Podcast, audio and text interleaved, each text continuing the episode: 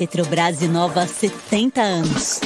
Com pioneirismo e liderança sempre olhando para frente. Por isso, também vamos liderar a jornada da transição energética. Porque quando a gente direciona energia para inovação, novas tecnologias viram novas fontes de energia.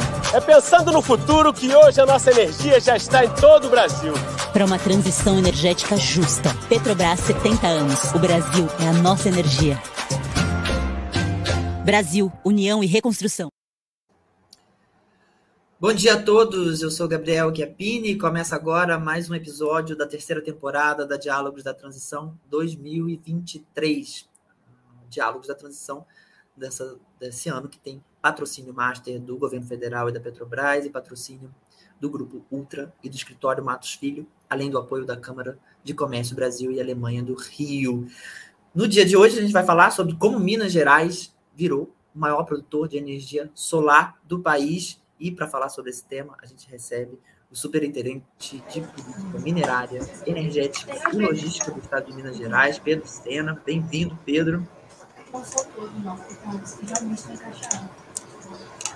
Obrigado, Gabriel, pela apresentação. Queria dar bom dia a todos que estão nos assistindo. Queria agradecer o convite também, em nome do nosso secretário Fernando Passalho, nossa secretária adjunta Kathleen Garcia também. É um prazer estar aqui com vocês para a gente poder falar um pouco, não só de energia solar, mas de outras cadeias produtivas que são extremamente importantes aqui para Minas Gerais. Bom, é... deixa eu só é, lembrar a nossa audiência que está nos assistindo que podem enviar perguntas ao longo dessa live para o Pedro é, eventualmente responder. É, e é, já agora fazendo a introdução, né, a gente vai falar aqui de política pública, né, o que, que os, o governo né, pode fazer justamente para incentivar estimular o desenvolvimento econômico, seja é, das energias renováveis e solar, que é o nosso foco de hoje, como também toda essa cadeia, como você pontuou, Pedro, está relacionada né, uma indústria associada é, às energias renováveis, e mais para frente a gente vai falar um pouquinho sobre também o papel de Minas Gerais na, no estímulo à mineração estratégica e também na descarbonização da sua logística. Fique à vontade, Pedro. Obrigado, Gabriel. Bom, é, eu sou superintendente de política minerária, energética e logística aqui na Secretaria de Estado de Desenvolvimento Econômico, e é importante iniciar a fala dizendo, falando um pouco da, da estrutura é, orgânica aqui da Secretaria. Né?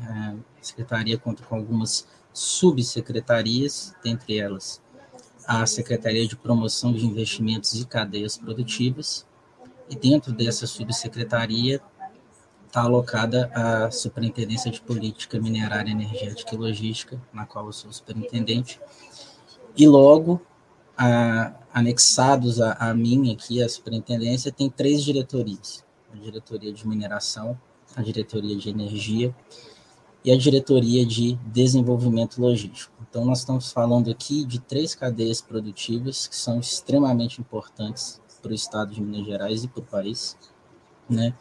Mineração, dado o peso da mineração para o Estado, a pujança da mineração para o Estado, né? Dos estados da federação, dos 27 estados, Minas Gerais é o único que tem uma atividade econômica em seu nome há mais de 302 anos. Isso quer dizer alguma coisa, a gente vai falar um pouco sobre isso aqui. Energia, energia é insumo básico para qualquer cadeia produtiva, é variável proxy para medir desenvolvimento e crescimento econômico então, é, é, o que alimenta aqui todas as cadeias produtivas e desenvolvimento logístico trata da intermodalidade do Estado, né? desenvolvimento da, das rodovias, das ferrovias, desenvolvimento aeroportuário. Então, tudo isso aqui é objeto de política pública por parte da Secretaria. Nós aqui do Estado somos gestores públicos e o nosso papel aqui é é, formular políticas públicas, no meu caso, para essas três cadeias produtivas, com o foco em desenvolvimento econômico, em crescimento econômico, em geração de emprego, geração de renda, aumento de oportunidades da população, que no fim vão culminar em aumento de bem-estar. Né? Então, é, essa breve introdução sobre a, a Secretaria e a Superintendência é, é bem importante para contextualizar já o primeiro assunto que eu acho que é um, um dos mais relevantes, que é a importância da, da energia, sobretudo renovável e solar, para Minas Gerais. Né? É importante dizer que, desde a primeira gestão nossa, é, do governador Romeu Zema, e agora continuando nessa nova gestão, a gente atraiu aí é, uma quantidade perto de 84 bilhões de reais em empreendimentos de energia solar fotovoltaica desde 2019 a 2023. São ao todo 57 projetos atraídos e com potencial de atender 27 municípios. E aqui eu estou falando de geração centralizada, né? Uma geração de empregos estimada de 820 empregos é, indiretos, já os, os diretos superam 8 mil empregos. Né? Então, quando a gente fala de energia solar fotovoltaica, a gente fala com muita satisfação, por quê? Porque é, é um case de sucesso para Minas Gerais. Porque lá em 2012, quando veio a resolução normativa da ANEL número 482, que aí abriu as portas, de fato, para que a energia solar fotovoltaica ganhasse terreno dentro da matriz energética e elétrica do país e também do Estado, é, nós adotamos políticas públicas eficientes dessa cadeia produtiva. Políticas públicas essas que consideram incentivos, sobretudo fiscais, que foram renovados agora por mais 10 anos, até 2032, e isso permitiu que os investimentos se aflorassem aqui. Hoje, Minas Gerais é líder em energia solar fotovoltaica em operação quando a gente soma geração centralizada com geração distribuída. Nós já estamos aí com 6,7 gigawatts, muito próximos de 7, que é uma marca importante. Então, tanto na geração centralizada quanto na distribuída, Minas Gerais é líder. E aí, pensando né, nessa liderança do Estado, que já veio lá de 2012 né, e, e se arrasta e, e se perpetua até hoje, em 2019 a gente resolveu criar o programa Sol de Minas. Esse programa, com foco em energia solar fotovoltaica, tem, teve como objetivo é, um, um verbo que a gente colocou dentro do objetivo que é muito claro. O objetivo é alavancar o protagonismo de Minas Gerais no setor de energia solar fotovoltaica.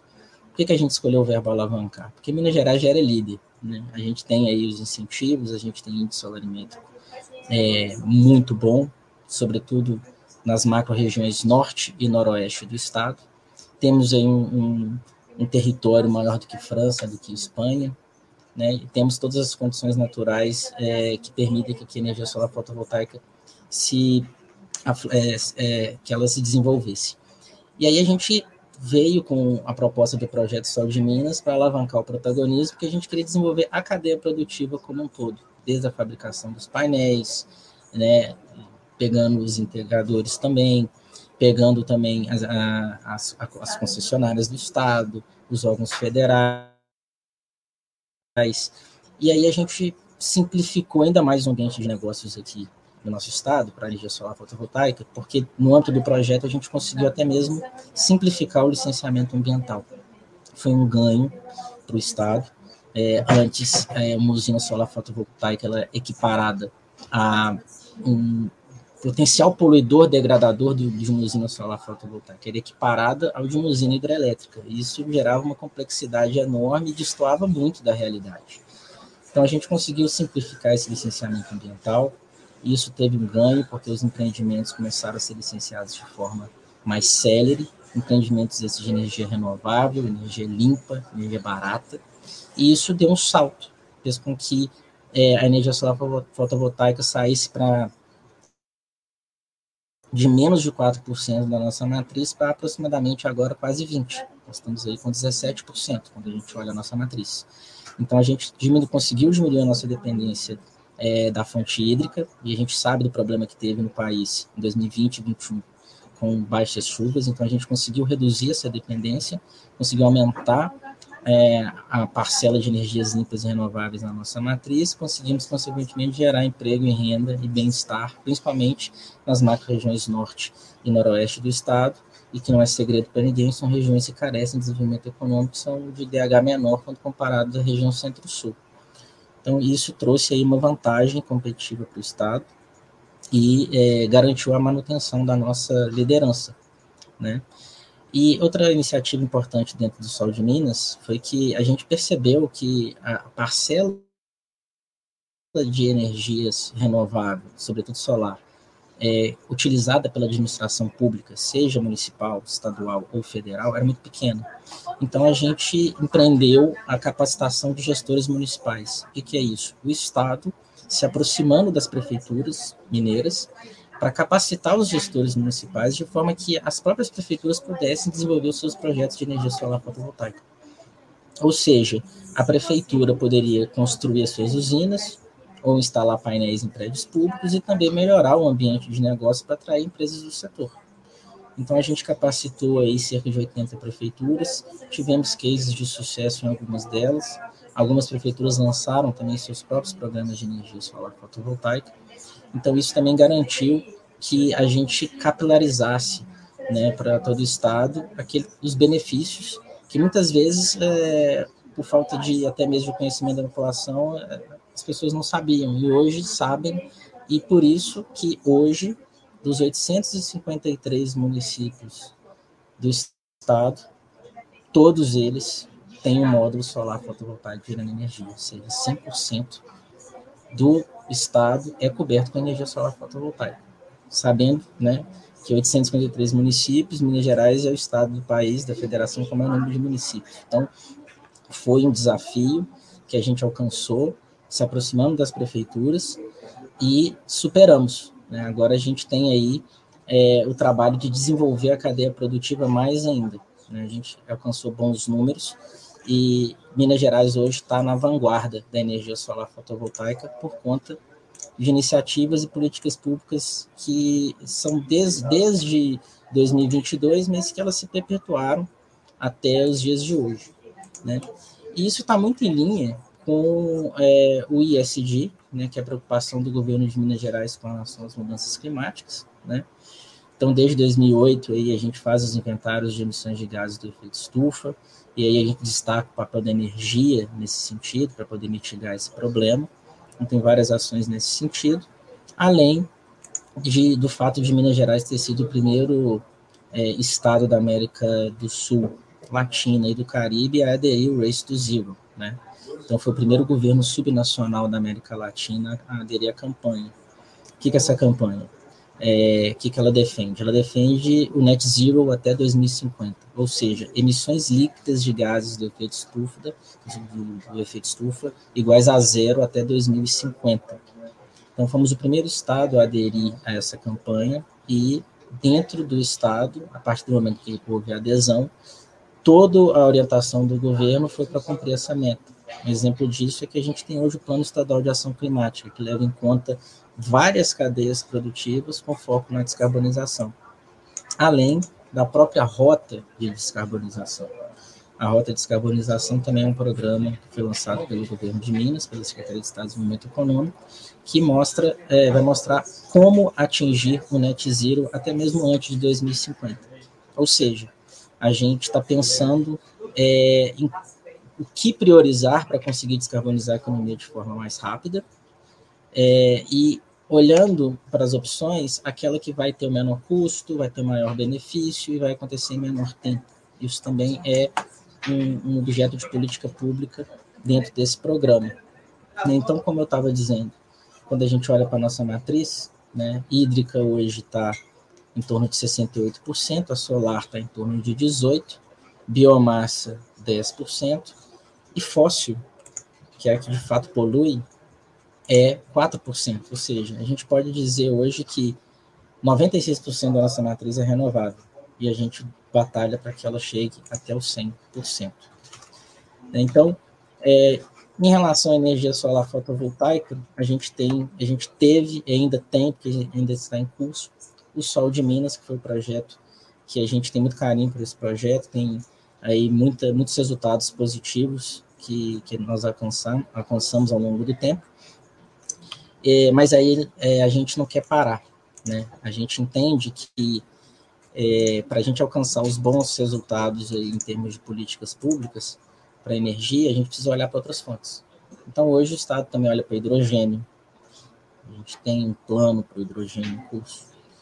A gente também olha para é, biometano, não é? É, biometano esse que hoje tem uma regra, para que, tanto no mercado livre quanto no mercado cativo, vendido pela Gasmig aqui em Minas Gerais, o biometano possa ser distribuído em redes de gasodutos né, e possa chegar aos todos os consumidores. Mais um exemplo de política pública que nós implementamos aqui no Estado com foco em renováveis, em descarbonização. Também temos iniciativas voltadas para biomassa, né, que também é renovável, e também para o etanol. Né? A, a alíquota de imposto do etanol aqui em Minas Gerais é a mais baixa do país, uma das mais baixas. Então, isso favorece a competitividade desses combustíveis em detrimento dos outros, né, que poluem mais. Então, a gente teve esses ganhos também aqui no estado. Perfeito, Pedro. É, eu queria pegar esse gancho do plano do hidrogênio, porque me chamou muita atenção quando Minas Gerais lançou, enquanto vários estados estavam lançando seus, seus programas estaduais, pensando muito na exportação do hidrogênio verde. É, Minas Gerais é, fez um, um, um, plano muito voltado para a descarbonização interna, seja da sua indústria, uh, do seu transporte, é, é, do agronegócio. Queria que você falasse um pouquinho disso e como esse, o, o, a expansão solar está tá relacionada com esse plano uh, de hidrogênio de Minas Gerais. Perfeito, Gabriel. É, a gente entende que o hidrogênio como fonte de energia é, é a fonte de energia do futuro, né? Mas aí, pegando, fazendo um gancho um pouco com, com a minha fala inicial, né? A, a superintendência está dentro da subsecretaria de promoção de investimentos e cadeias produtivas. Então, todo o nosso viés para desenvolver aqui, é, viabilizar o hidrogênio, está não só na energia que, que, ele, que é gerada por essa fonte, mas também em desenvolver toda a cadeia produtiva. E, e, quando a gente fala de toda a cadeia produtiva, aí a gente também já entra um pouco na mineração também, porque é, eletrolisadores, por exemplo, e outros equipamentos que são necessários para que é, a, a, eletrólise da água aconteça dependem de determinados minerais de terras raras. O Estado também tem esse grande potencial. E como a gente tem uma energia solar fotovoltaica muito expressiva, a ideia é conjugar essa fonte renovável para gerar também o hidrogênio verde, né? Você usa a energia solar fotovoltaica como é, o motor, vamos dizer assim, para poder, para que o eletrolisador consiga fazer a eletrólise da água, a gente conseguir gerar o hidrogênio. E aí é, a gente vem pensando incentivos, assim como foi para a energia solar, incentivos para o hidrogênio, é, e a nossa ideia também é conseguir desonerar a cadeia produtiva do hidrogênio, para que isso se torne barato de ser produzido.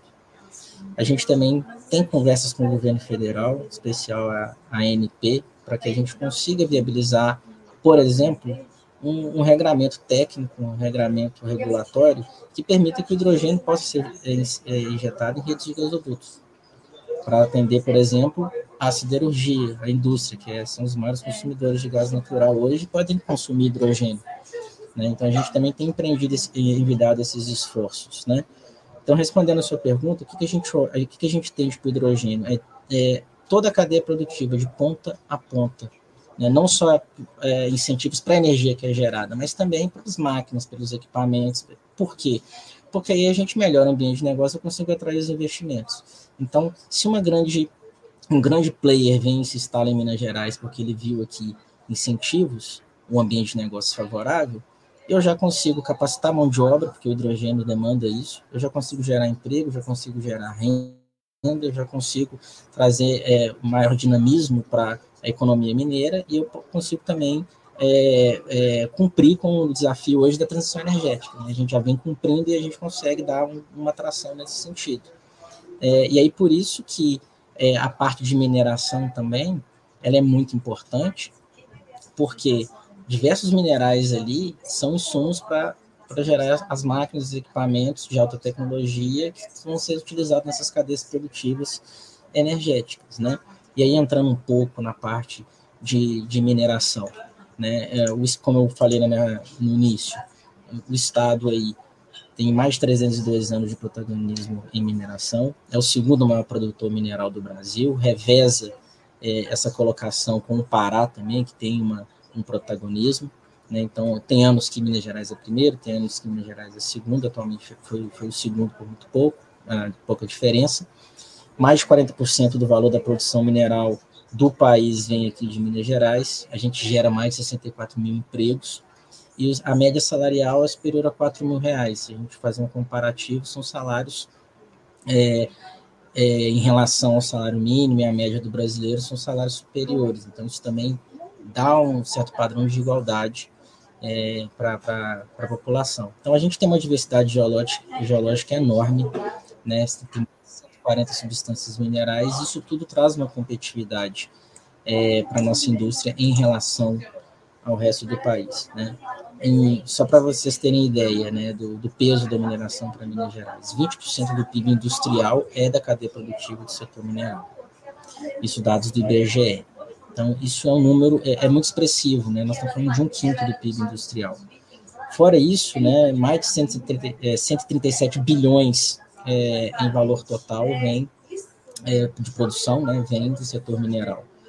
E, e, se a gente for olhar os dados do RAIS, do CAGED, né, a quantidade de empregos é, é enorme que é gerada, e 32% das exportações do Estado vem da cadeia produtiva do setor mineral também. Então, isso é um peso enorme. Mas, é, além desses números, né, o que eu gosto muito de destacar, que acho que fica muito claro e palatável para todas as pessoas que entendem do assunto ou não, é com relação à arrecadação de CEFEM, que é a compensação financeira pela exploração mineral.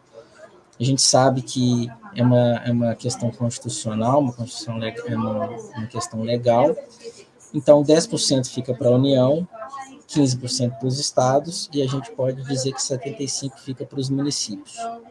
Em 2022, 539 municípios de Minas Gerais arrecadaram CEFEM, ou seja, 539 municípios, um total de 853, ou seja, mais da metade, tiveram aí alguma atividade mineral que geraram recursos que podem ser utilizados e devolvidos para a população por parte da prefeitura dos estados e, dos, e, e da União. Isso soma 300, 3, 300 não, né? Porque eu vou falar em bilhões. Então, convertendo para bilhões, dá é, 3,12 bilhões de reais arrecadados. Então, esses números aí também mostram que o Estado deve, precisa olhar com, com muita atenção para as cadeias produtivas das, das substâncias minerais aqui em Minas Gerais motivo pelo qual existem dois projetos hoje em andamento.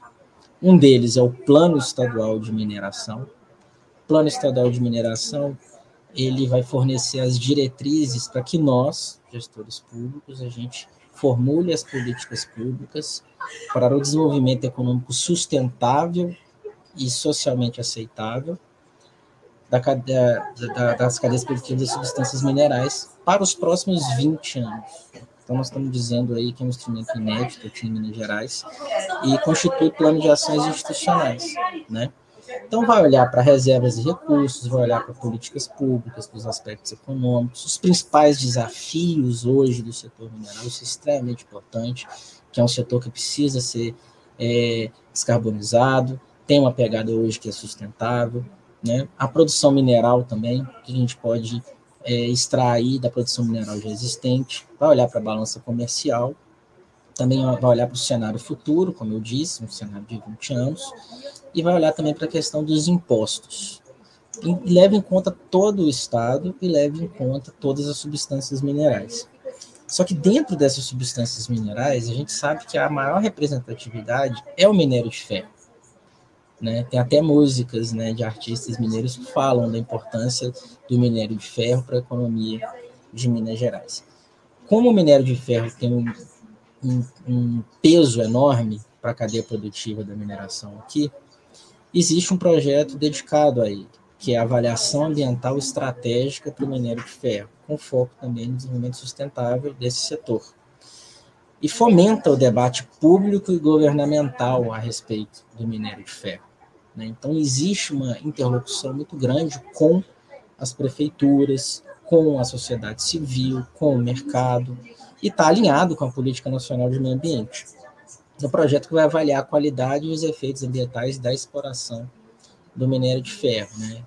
Pegando como pano de fundo também tecnologia, investimento, planejamento, né? Então, tanto o Plano Estadual de Mineração quanto a Avaliação Ambiental Estratégica para o Minério de Ferro tem o foco aí no desenvolvimento da cadeia produtiva em prol da sociedade, para gerar emprego, gerar renda, gerar os benefícios é, de forma sustentável.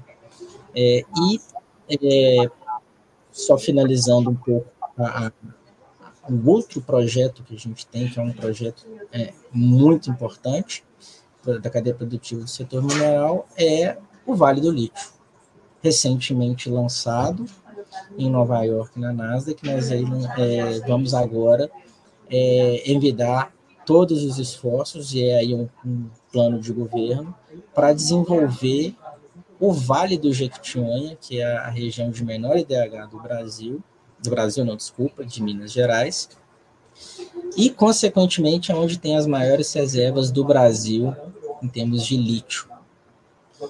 E aí, o que, que a gente quer com o Vale do Lítio? É desenvolver a cadeia produtiva do minério à bateria, ou seja, tudo, desde a extração até a, a indústria de transformação, gerando ali é, produtos de alto valor agregado que tem tudo a ver, tem toda essa energia com a mobilidade sustentável.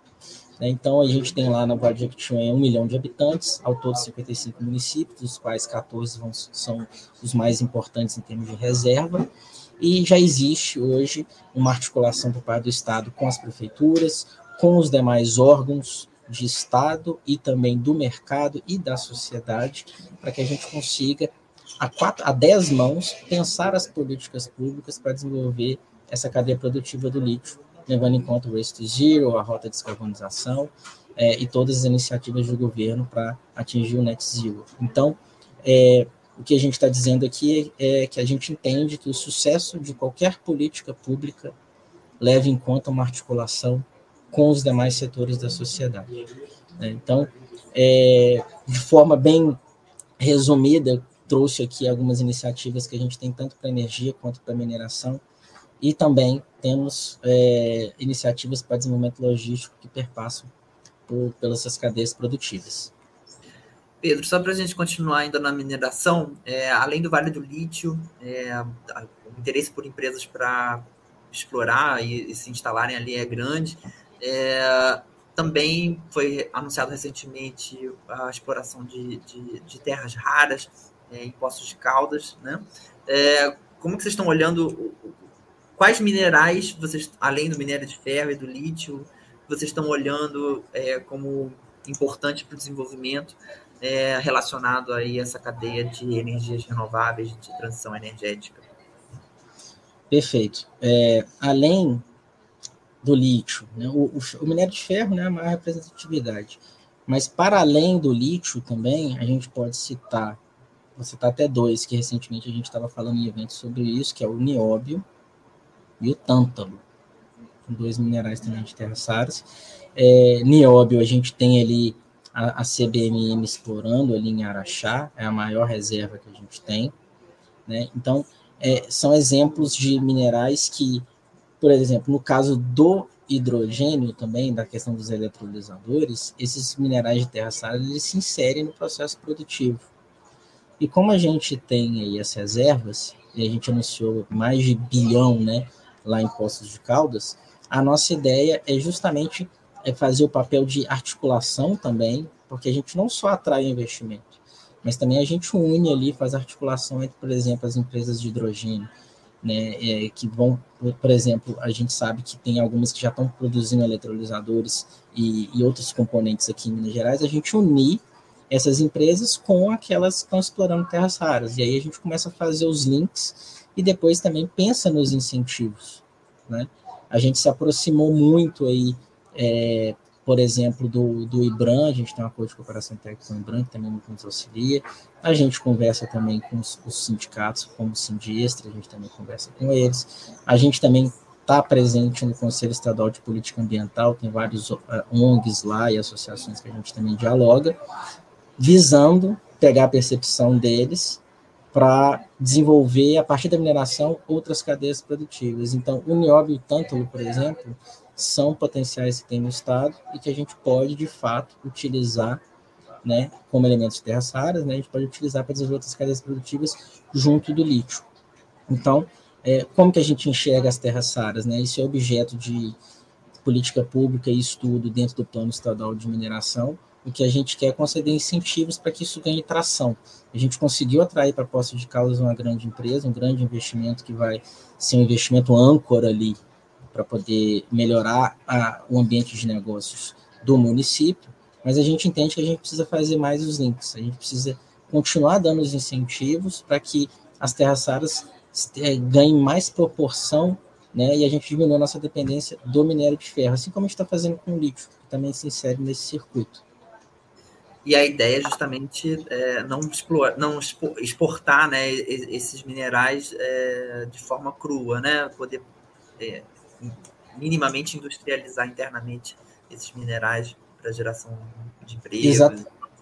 Exatamente. Né? É, o que, que a gente tem como um problema no país como um todo é a questão de custo, a questão de tributos, isso nos impõe uma, cer uma certa dificuldade, porque aí a gente fica com aquele viés sempre de ser um mero exportador de commodity, né? algo que a gente quer muito mudar, pelo menos aqui em Minas Gerais a gente quer mudar esse viés.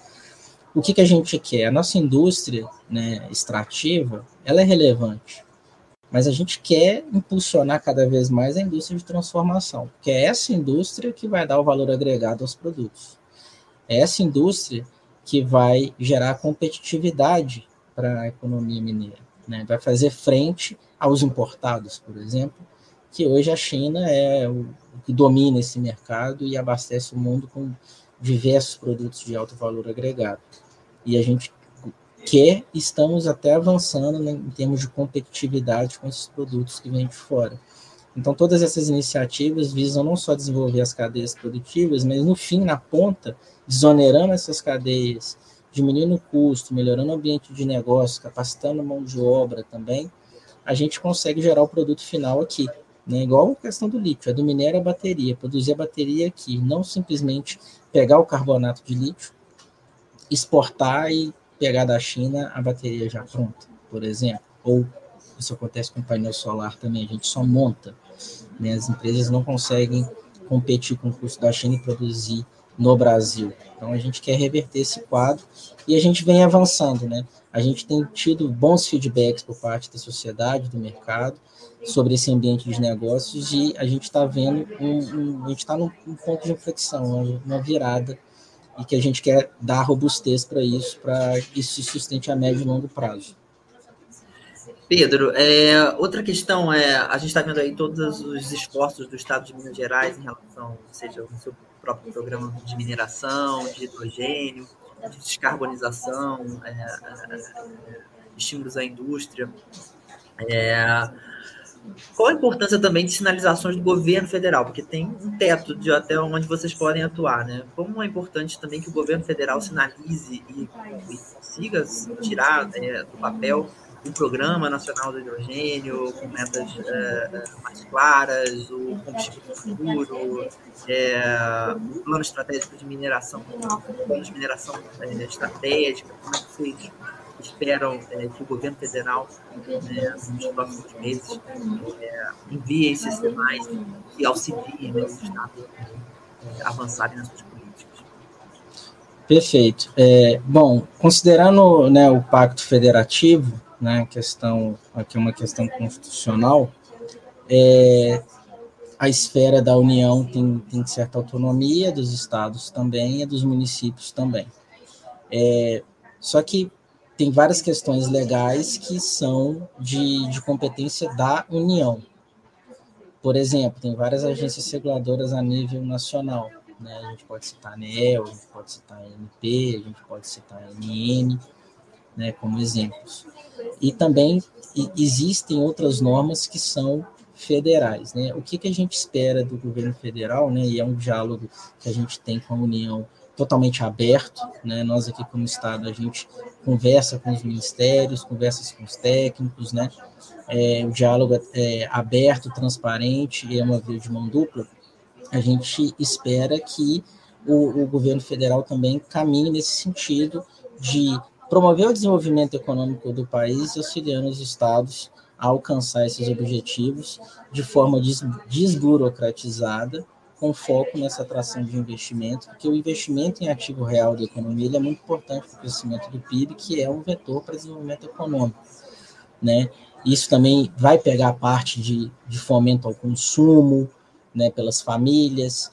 Então, a gente espera que o, o governo federal e em parceria com o Estado, nos auxilie a alcançar esses objetivos de atrair empregos verdes, gerar renda com base nessa descarbonização. No caso do hidrogênio, a gente tem conversado muito com, com o governo federal e com os estados, tem ajudado para ver se o governo federal avança né, no plano nacional, porque o que vem do, do, do governo federal acaba se tornando uma diretriz e é importante né, a expertise, por exemplo, do Ministério de Minas e Energia, dos técnicos que estão lá, para dar o norte. Né? O que, que é importante para o país? Bom, ah, isso também é importante para Minas Gerais, então tem sinergia, vamos trabalhar junto, vamos gerar o resultado junto. Né? Se tiver alguma diferença, a gente senta, conversa e gera política pública que vai surtir o efeito, que vai ser eficiente.